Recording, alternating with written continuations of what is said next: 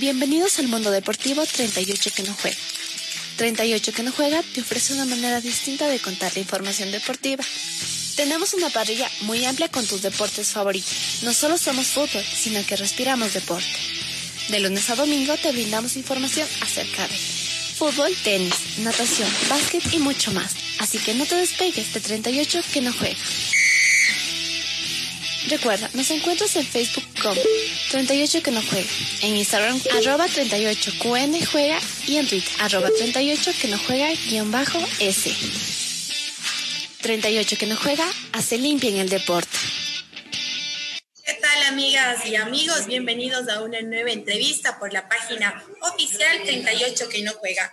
El día de hoy tenemos a un invitado muy especial desde Argentina. Nos estamos comunicando con el campeón argentino 2016-2018. Estoy hablando exactamente de Cristian Carrión. Bienvenido, Cristian, a 38 que no juega. Hola chicos, muchas gracias por la invitación. Gracias Cele, gracias Adrián. Bueno, acá estoy todo para ustedes. Gracias, Adrián. Bueno, como, gracias, Cristian. Como ya lo veníamos comentando también, eh, bueno, él fue campeón argentino 2016-2018. Sin embargo, él tuvo también una trayectoria por acá, por Ecuador, cuando estuvo también por la Federación de la SOY. Así que entrando ya en tema de deporte, Cristian, en el ámbito deportivo directamente, ¿cómo fueron tus inicios deportivos con el patinaje artístico? Cuéntanos un poquito más. Bueno, yo eh, primero era gimnasta artístico, una vez que ya cumplió mi etapa de gimnasta artístico, eh, opté por patinaje artístico en el complejo deportivo Cocha. En ese entonces era público el patinaje artístico y era, nos ayudaba mucho. Y bueno, Karina Bermeo, mi compañera Suaya, de allá de Puente Ecuador, fue la que me descubrió en una placita patinando. Y básicamente fue una de mis creadoras, mi compañera, amiga, colega. y ahora tenemos relación por estos medios mismos, por las redes.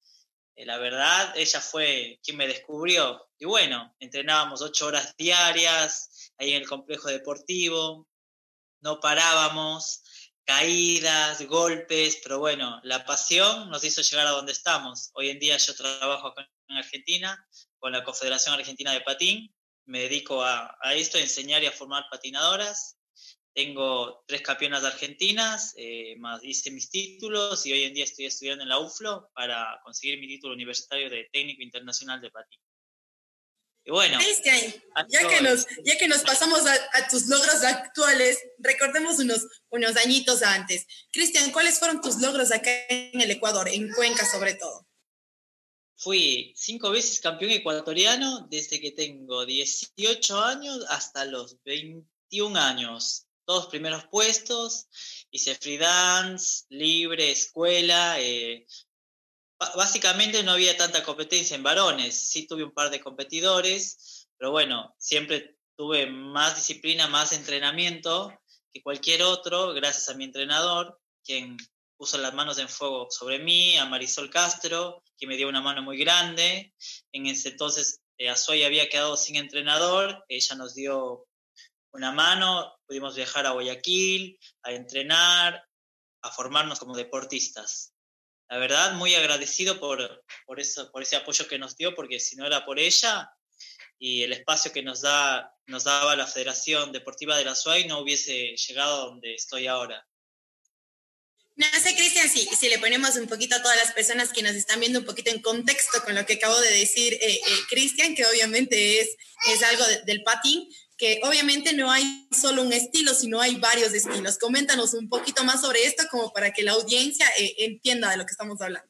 Claro, el patinaje artístico sobre ruedas se basa en tres fases. Libre, que son saltos y giros, eh, figuras obligatorias, que son unos círculos que seguís con un pie en una dirección, free dance, que es un baile con un salto y un trompo, eh, parejas, que bailas en parejas, se entiende, eh, esas serían las ramas del patín artístico. Yo me especialicé en casi todas, hice todas, eh, y bueno, pero no pude tratar de competir ahora acá en Argentina en todas, porque es mucho, abarca tanto el patín artístico que en sí tenés que dedicarte a hacer una sola disciplina para llegar a ser bueno.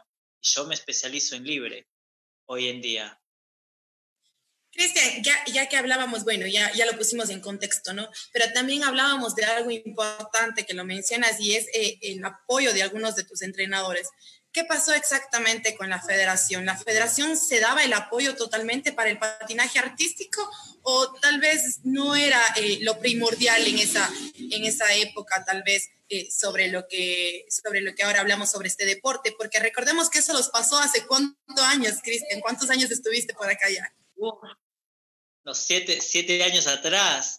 Mira, yo tengo mis recuerdos más lindos que a mí, a Karina Bermeo, nos apoyó la Federación Deportiva de la SUAY un montón. Una vez que ya se cumplió un ciclo de nuestro entrenador argentino Mario César Contreras, que en paz descanse, eh, es como que todo se vino para abajo. No hubo entrenadores eh, para, que nos podían venir a entrenar porque Karina Bermeo, ella estuvo en un mundial en, en Brasil o sea, una, una que fue a representar al país, no siendo, teniendo pisada internacional, no la pudieron seguir ayudando, eh, se nos vino abajo prácticamente. También entendemos mucho que eh, no habían tantos deportistas como patín como hay ahora, porque el deporte no se hacía tan conocido. bueno, poco a poco fue cayendo el nivel del deporte, ya poco a poco nos fuimos separando, yéndonos, tratando de crecer y bueno, no sé hoy en día cómo estará el deporte allá en, en Azuay. Sé que mi amiga Karina Bermeo tiene su propia escuela, eh, todavía sigue manteniendo la escuela de la Federación de la Azuay, pero no sé cómo se estarán manejando hoy en día. Cristian, y ahorita que lo tocas este tema eh, trascendental, tal vez porque es una evolución, eh, después de estar aquí en Ecuador, vas a Argentina. Sigues con, con tus sueños sobre, sobre ruedas, lo voy a decir así.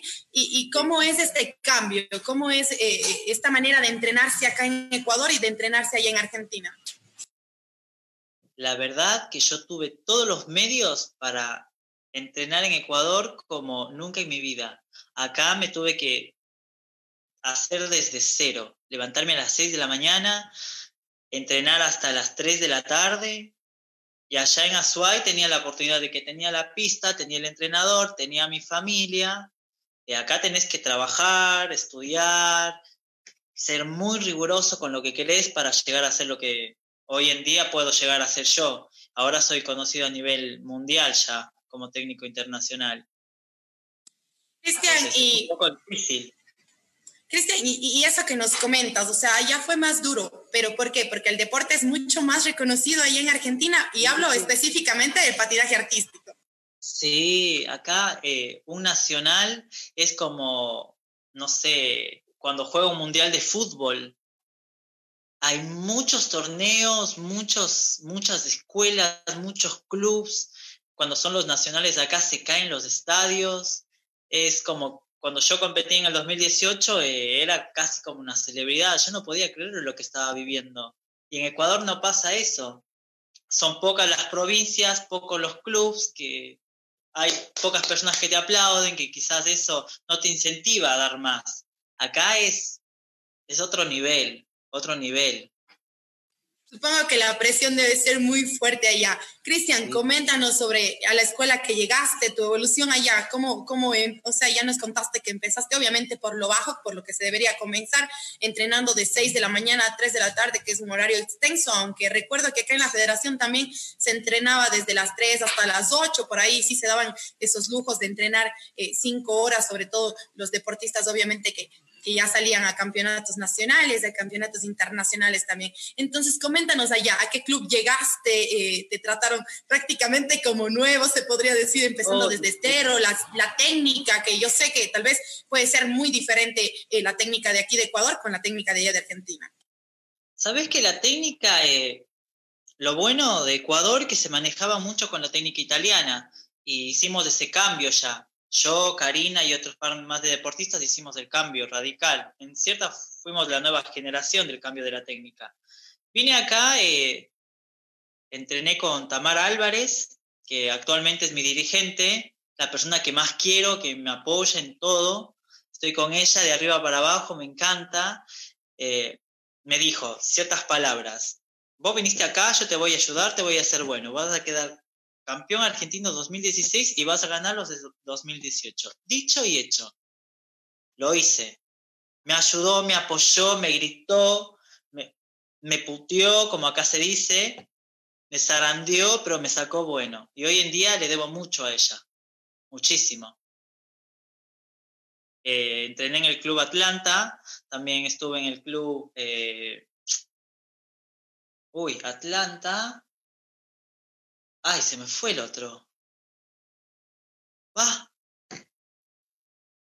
No suele dar esos lapsus, obviamente, cuando, ya pasa mucho tiempo, ¿no?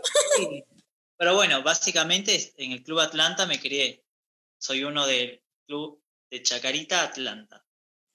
Y, y el hoy por hoy, Cristian. ¿Cómo van? Eh, eh, ya nos cuentas que, obviamente estás estudiando para ser técnico, obviamente eso allá da mucho futuro y ya lo hablábamos un poquito atrás, ¿no? Decían, no, a Ecuador no vuelvo, pero allá sí, allá hay mucho futuro tal vez y, yo te quiero comentar cómo vas ahora con el club, yo sé que por ahí andas con, con tus nenas, lo he visto por, por las redes sociales, obviamente, que, que, son las patinadoras a las que tú estás formando. Y, y una pregunta por ahí medio, medio al fondo. Cristian, tal vez porque a ti Karina te ayudó con ese mismo sentimiento, ¿tú también quieres entrenar a alguien más o es algo que ya lo venías planeando antes? No, no lo venía planeando, ese sentimiento que fue compartiendo, que hoy en día lo hago. Hay niñas que hoy en día por la pandemia no pueden entrenar, no nos cuesta dar una mano, no nos cuesta becar a dos o tres. O sea, a mí en su momento me ayudaron un montón y hoy en día creo que me toca devolver el favor. Y estoy creando nenas, tengo una nena de 11 años, eh, es tricampeona argentina de las categorías altísimas, ahora está peleando por un cupo para el seleccionado en infantil, se llama Gaia Paeltra, otra se llama Candela Klingsport, tiene 14 años, que también está peleando un cupo para la selección argentina. Y bueno, tal vez vuelva a competir yo el año que viene. Estoy en ese proceso de, de vuelvo si no vuelvo, porque es, es muy demandante el deporte. Vos también lo hiciste, imagínate. Bueno, para, para los que no conocían por ahí, obviamente eh, conozco a Cristian porque en algún momento de, de, mi etapa infantil también tuve el honor de, de, compartir pista con él, tuve el honor también de ser entrenada por él, ya cuando volvió acá a Ecuador en, en algún momento. Así que, que tuve este contacto súper importante. Y, y Cristian, para decir esto, como ya lo mencionaste tú también, es, es difícil ser entrenador, obviamente, y, ser, y prepararte tú mismo. ¿A ti te prepara alguien o, o, eres tú mismo el que te das de entrenador y obviamente el que te das de deportista y te metes ahí eh, tu misma presión? Mira, algo, lo que bueno siempre tuve es que siempre fui, fui, eh, fui bravo compitiendo. No sé cómo, pero siempre fui bravo no sé por qué. Llegué a Argentina y bien o mal tuve la compañía de Tamara, de Ariel Leivas y un par de entrenadores internacionales también como Elina Lavay, que me dieron mucho, mucho test psicológico para seguir. Pero hoy en día es muy difícil dar clases y competir, porque tu mente tiene que estar 100% al entrenamiento.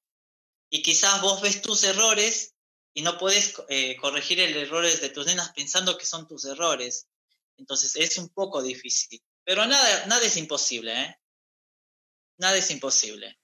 Cristian, ¿te parece si, si ya después de hablar de, todo esto deportista, eh, deportivo más bien, eh, comenzamos a hablar un poquito sobre los instrumentos, que sería como sobre todo el patín. Hoy día eh, teníamos la entrevista eh, previsto con Cristian a las 12 y bueno, ocurrió unos problemas por ahí personales, pero eh, se lleva a cabo sobre, sobre esto del mundo patinaje que obviamente es muy caro también porque te demanda tus instrumentos que son los patines que son obviamente caros, tus mallas, tus presentaciones. No sé si nos hablas un poquito más de este proceso que tal vez la gente no lo puede observar, obviamente desde, desde la parte deportiva. Claro, mira, desde dedicarse a hacer patín artístico, tenés que tener un patín bueno, en este caso para competir. El patín bueno sale caro, hoy en día sale muy caro, mis patines salen casi 2.500 euros, son italianos, los últimos modelos, se entiende que yo ya soy alguien profesional, pero para una nena que recién está comenzando es muy importante tener un patín bueno, porque si no eh, corre el riesgo de esguinzarse, golpearse, quebrarse algo. Es muy importante el patín. Y el patín tiene una plancha, ruedas, frenos, rulimanes. Es como que tenemos un mini auto. en pocas palabras, donde le tenemos que dar mantenimiento casi mes tras mes, si no el patín se va deteriorando. Las mallas también son mallas de luces, que tenés que tener un modito, que tienen que tener unas, un, una cierta de nivel de estética, donde no se pueden mostrar los homóplatos ni los ombligos, no pueden estar al aire libre, tienen, en caso de las mujeres tienen que tener como un body por abajo que no se les note tanto, una media patín es caro. Cada malla acá en Argentina están en 7, 8 mil pesos. Más o menos sería unos, no sé cómo estará el, dólar, el peso argentino y el dólar. Creo que está en 80 pesos un dólar. Creo que sale, para Ecuador sale barato, para nosotros sale caro. 80 dólares, 100 dólares una malla. Ese así. Dando cuentas, es un poco caro. Tenés tres competencias y usas una malla, o sea, es un poco rentable, pero si haces tres competencias y quieres tres mallas, ya se te hace unos 300 dólares. Más el patín, que no sé, que debe estar 1.200 dólares, algo básico. O sea, es un presupuesto para comenzar. Más los, las rodilleras, las coderas, el casquito. Y hoy en día, como está el país, es un poco caro. Cristian, y al momento de, de, los implementos, y metiste algo importante, las nenas, la edad de las nenas. ¿Tú crees que alguien, obviamente, que, que entre a una edad eh, tarde, te lo podría decir, desde los 15 años, eh, pueda tener lo mismo que una nena de unos ocho años, o te lo digo en el momento de formación, porque yo recuerdo perfectamente a Karina, que, que lo mencionabas mucho y obviamente es una de nuestras representantes ecuatorianas, eh, que ella se había formado desde muy pequeña y por eso había eh, adquirido las cualidades que tiene. Entonces, tú un poquito más como entrenador, ¿cuál es tu visión de formar a las, a las nenas para, para hasta qué años, hasta, hasta dónde se puede llegar? Mira, yo yo rompí barreras. Yo comencé muy grande, a los 17 años, comencé a, competir, a hacer patín artístico. Si hay la posibilidad de que una nena comience desde los 4 o 5, que es la edad perfecta, puede llegar muy lejos. Y si la nena presenta esos dotes ya que es dotada como con la varita mágica, es imparable, imparable. Pero a veces el más pobre llega más rápido que el que tiene dinero, es así. A veces las talentosas vienen de los lugares más humildes y no se les da la oportunidad. Es mejor visto a alguien que tiene mucha plata, que invierte, que invierte, que invierte, pero sus hijas no llegan. Llegan a los 16 años y terminan dejando de patinar. Mientras que la, la persona humilde sigue, sigue, sigue, se mueve y llega.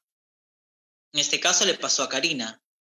Ella llegó, tuvo apoyo, pudo llegar. Y no era que ella tenía las condiciones económicas para decir, bueno, me costeó todo el viaje porque tengo mucha, mucha plata. A ella le costó más que a todos. Cristian, en este momento, obviamente, lo que comenta Cristian es sobre la situación que se vivía, obviamente, en la Federación de la SUAY, acá en Ecuador, en Cuenca. Pero eh, coméntanos allá. Yo que recuerde, eh, en la Federación, obviamente, eh, a los deportistas que ya representaban a nivel nacional, eh, pues no se les cobraba una, un mensual, se podría decir así. Pero allá, Cristian, como el deporte es un poquito más reconocido, supongo que deben haber miles de academias. Si quiero preguntarte, eh, tal vez hay, hay competencias, me refiero al nivel de, de, academias en, en, el ámbito económico también y, y, mucha gente se pierde de este deporte o, o, no, no se da mucho allá. Mira, acá todo se gana por lugar si vos quedás en los tres primeros puestos, te, tienen en cuenta.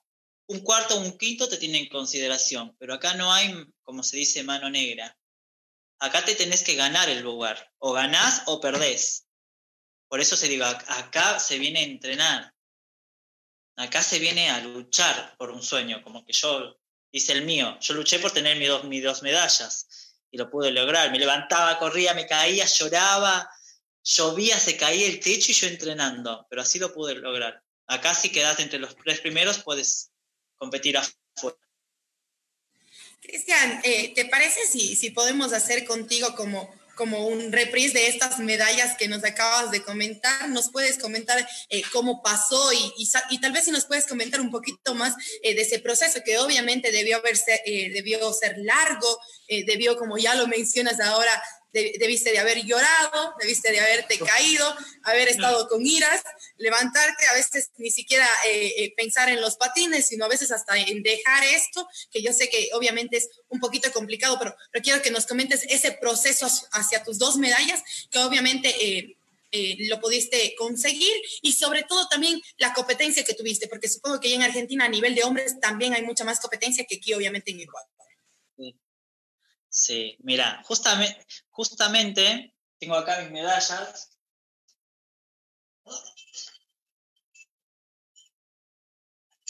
Esta es la primera copa que tengo.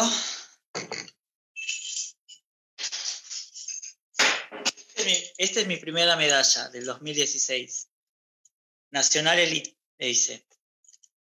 En 2016, uff, me levantaba a las 6, corría, me preparaba psicológicamente, me acuerdo que tenía ocho competidores, ocho competidores, era en el, en el estadio de Mar de Plata, hacía un frío, no podía entrar en calor, aparte me había olvidado la malla de gala, tuvimos que improvisar con entrenador, hicimos una camisa bordada así, pegado con un par de cosas, así de Drácula, y bueno, el piso resbalaba, no podía entrar en calor, me dolía, me, daban tirones en piernas, hacía un frío en pleno invierno. Ahora casi en agosto, para esta fecha más o menos. No, no había caso. Y bueno, dije, lo que Dios quiera. Yo vine hasta acá y bueno, voy a hacer lo mejor que yo pueda. Fue el primer competidor, le dieron buen puntaje. El segundo competidor, buen puntaje. El tercer competidor, mejor que el otro y así. Yo era el último.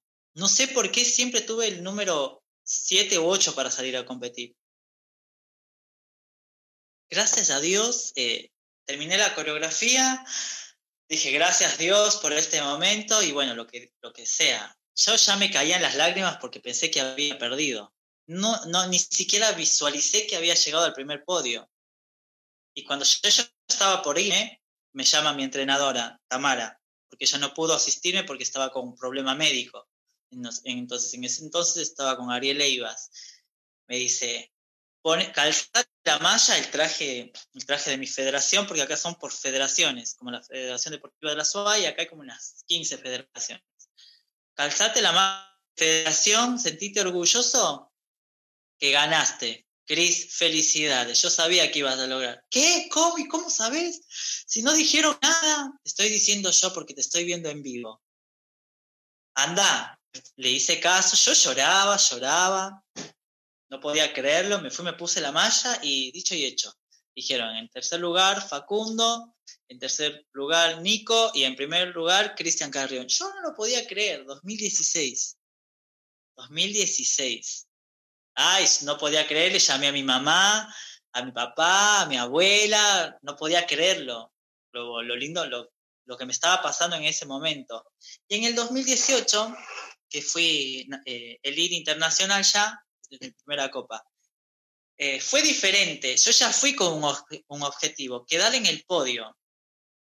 Y ahí tenemos dos programas, el programa corto y el programa largo. El programa corto es el obligatorio, donde tenemos un cierto eh, reglamento que tenemos que cumplir. Trompos clase A, que son los más difíciles, un par de triples, un doble axel, que son dos vueltas y media, y una coreografía complicada igual. Llovía a cántaros, el piso se brillaba. Yo en la práctica nunca me caí, jamás. De hecho, como digo, soy tan bravo compitiendo que no dejaba que mis competidores salten. Ellos iban a saltar y yo iba a girar. Imagínate el nivel de maldad competitivo, competitivo. Y habíamos tenido un par de riñas con un competidor, unos, un empuje por parte de, de este chico. Pero bueno, ahora ya se solucionó, está todo bien. Y dije, bueno, ahora me toca a mí, vas a verme cómo yo patino. Entro a patinar, patino, patino, en la combinación de saltos voy y me caigo, compitiendo. No lo podía creer, no lo podía creer yo. Ya claro, ya trastabillaba, ya estaba nervioso. Dieron el puntaje del programa obligatorio, tercero. Tercero, yo lloraba de la bronca que tenía Claro, yo me para, para esta copa me preparé muy bien, era la realidad. tenía que dar vuelta a la situación en el, segundo programa, en el largo, que es la suma de un programa obligatorio más ciertos ítems más que vos podés implementar. Bueno, no sé qué hice, hice magia y terminé ganando. Les, terminé sacando dos puntos de diferencia al primero y al segundo. Yo había quedado tercero, vamos a dos puntos, quedé primero. No lo podía creer. Y solo decirles a nuestros oyentes y a los que nos están viendo también, decir que obviamente dos puntos en el, en el patín es, es bastante, porque a veces únicamente se gana por milésimas. Entonces, que, que, Cristian haya sacado dos puntos es muy bueno. Claro, sí, mucho complemento, mucho artístico. vos, vos viste cómo yo patinaba. Yo patino con una pasión desde adentro. Yo trato de, expresar lo que siento. Y aparte, mi programa eh, se llama Le di a la casa y lo alcancé. De cierta forma, era casi mi historia del patín. Cómo llegué, cómo tuve mi proceso y bueno, lo pude lograr. No lo podía creer igual. Después de, de, haber escuchado las historias de Cristian, eh, quiero agradecerte primero por esta entrevista, obviamente por haberte tomado el tiempo, por, pese a las adversidades, ya que estamos lejos, podemos tener nuevamente este contacto. Eh, te agradezco mucho, Cristian, te felicito. Espero en un, en un futuro poder entrevistar a una de tus nenas y a ti también como entrenador y obviamente eh, poder tener una charla mucho más larga. Eh, decirles y recargarles únicamente que Cristian fue campeón argentino 2016-2018. tiene, tienen al frente suyo las copas y las medallas que, que lo ha adquirido Cristian gracias a su esfuerzo también, él ahora reside en Argentina. Amigos, esto ha sido 38 que no juega. Agradecerle a Cristian nuevamente por su acogida a esta entrevista. Decirles que este audio y esta transmisión está en Facebook Live y que sigue este audio en Spotify y también vamos a, a, subirlo a HTTP, que es en Instagram para que nos puedan ver en todas nuestras redes sociales. Muchísimas gracias, Cristian. Te agradezco. A vos, Cele. Te mando un beso. Y a todos también, muchas gracias por esta oportunidad. Muy agradecido. Este fue 38 que no juega. Gracias. Bienvenidos al mundo deportivo 38 que no juega. 38 que no juega te ofrece una manera distinta de contar la información deportiva. Tenemos una parrilla muy amplia con tus deportes favoritos. No solo somos fútbol, sino que respiramos deporte. De lunes a domingo te brindamos información acerca de fútbol, tenis, natación, básquet y mucho más. Así que no te despegues de 38 que no juega. Recuerda, nos encuentras en Facebook como 38 que no juega, en Instagram arroba 38 QN juega y en Twitter arroba 38 que no juega guion bajo S.